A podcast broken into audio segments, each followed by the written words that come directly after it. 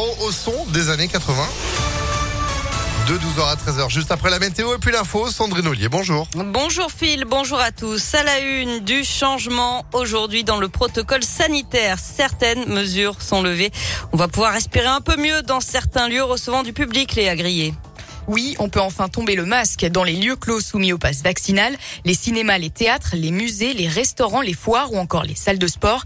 Exception dans les transports en commun ainsi que les trains et les avions. On garde aussi le masque là où le pass vaccinal n'est pas requis, dans les entreprises, les magasins, les grandes surfaces ou encore les services publics. Autre changement, un seul test est désormais nécessaire quand on est cas contact et vacciné au lieu de trois.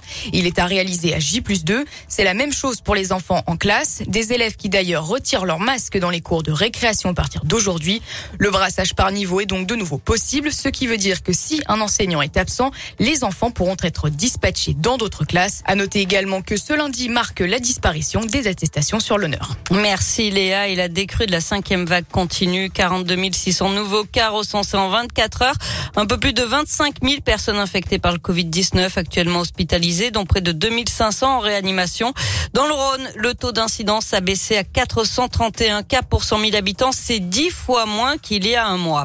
La police municipale de Lyon en grève demain l'appel de quatre syndicats. C'est pour dénoncer notamment des salaires trop bas, de mauvaises conditions de travail et un manque de soutien de la majorité de gauche.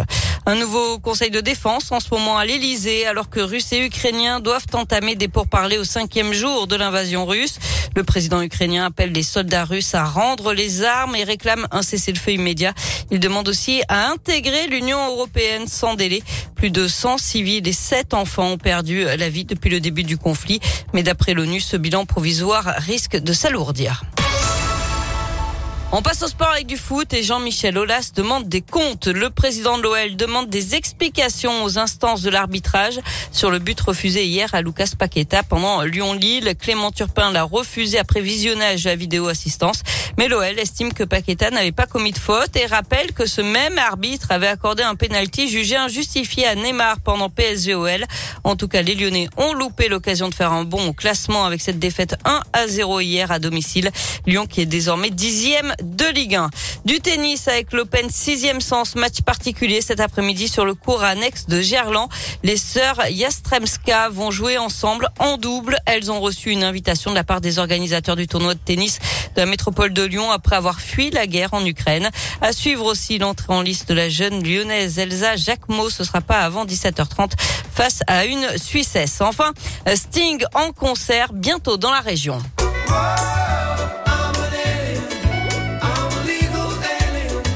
Chanteur euh, britannique sera au Zénith de Saint-Étienne le 3 avril. La billetterie ouvrira jeudi. Autre star internationale bientôt de passage chez nous, les Rolling Stones qui seront à l'OL Stadium en juillet. Pas encore de date officielle. On devrait en savoir plus début mars. Mais voilà, c'est bien. Les concerts reprennent sans jauge et tout. Presque une vie d'avant, sans masque et tout ça. ça Très bien. bien. Mais ouais, merci beaucoup Sandrine.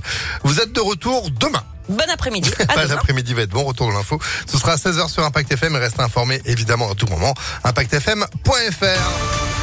Pour la météo.